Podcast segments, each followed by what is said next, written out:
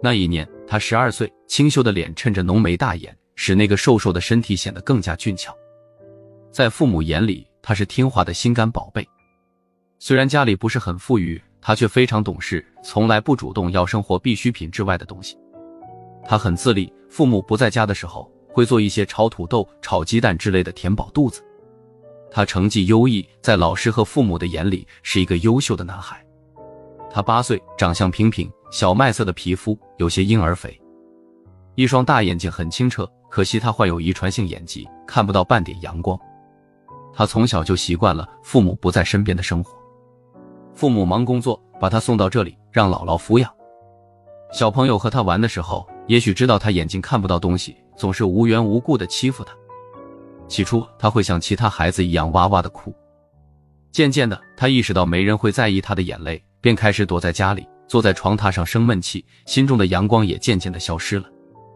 失去了童年的快乐，他的小世界里仍然有温暖存在，因为他遇到了他，一个比他大四岁的男孩。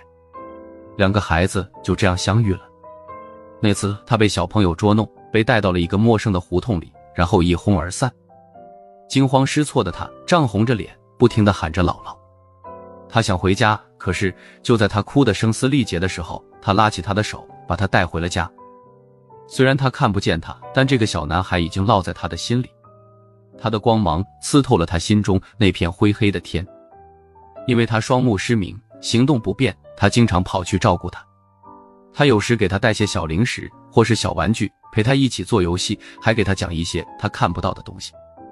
他就像对待自己的亲妹妹一样，让他快乐起来。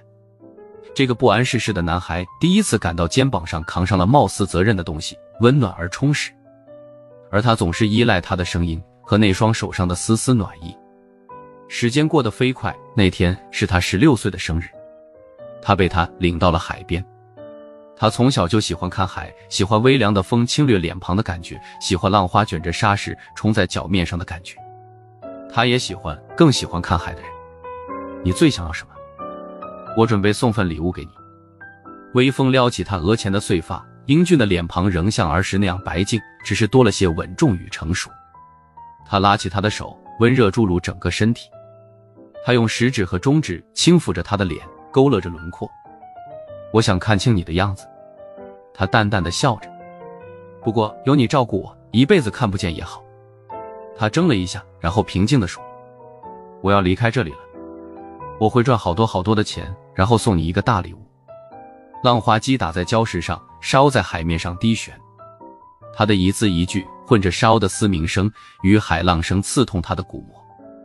时间过了许久，他才哽咽着挤出了几个字：“那祝你一路顺风。”那一刻，眼泪被狠狠的憋了回去，淌到心底。他知道，随着时光流逝，他有了自己的理想，而自己再也不能做他前进的绊脚石了。他装出很坚强的样子，可脸上仍掩饰不住悲伤。他的心里仿佛长出了许多草，每一棵草都连着他的心。回来后的那个晚上，他失眠了，一种强烈的不舍在心头滚动。一个星期后，他要离开家去另外一个地方。那天，他和姥姥跟着他的家人一起去了机场。这是他第一次来机场，也是第一次送他。他的心情很复杂，虽然他什么都看不见。但能感受到压抑的气氛，他死死地抓住他的手，生怕一旦松开就再也抓不到了。他将他拉向自己，紧紧地抱住，叮嘱了一阵子。他的鼻尖红了，却仍然在笑。姥姥，小牙，我走了。他咧开嘴，笑着道别，却发现他仍死死地拽住自己的手，怎么也不愿意松开。姥姥在一旁尴尬地拉了拉他，他还是无动于衷。他回头看了一眼庞大的飞机。仿佛载着自己所有的梦，他告诉自己不能再犹豫了。飞机马上就要起飞了，我来不及了。我保证很快就回来。他的语气里有些强硬和不耐烦，他像听不见他的话一样面无表情。两个人僵持着，时间一分一秒的过去。就在他开口之前，他大声喊：“带我走！”他使劲的摇了摇头，好像他能看见一样。他看了看表。狠狠地抽出手，大步的走了。他的背影越来越小，最后消失在人群里，而他什么也看不到。他惊慌地伸开双手，胡乱地抓着，像是要抓住一根救命稻草。姥姥含着泪，紧紧地拽住他。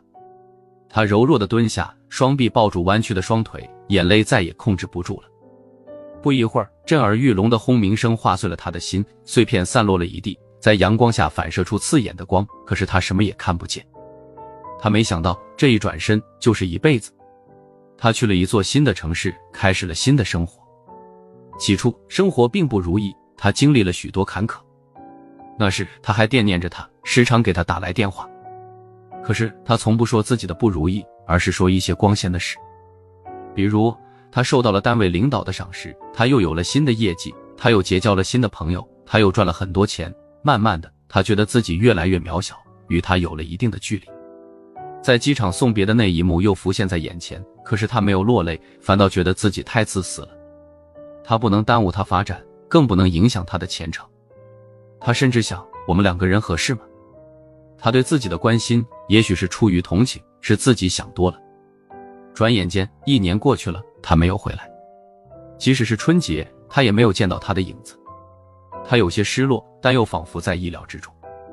他坐在窗前，傻傻的想着。那些往事是慰藉心灵的良药。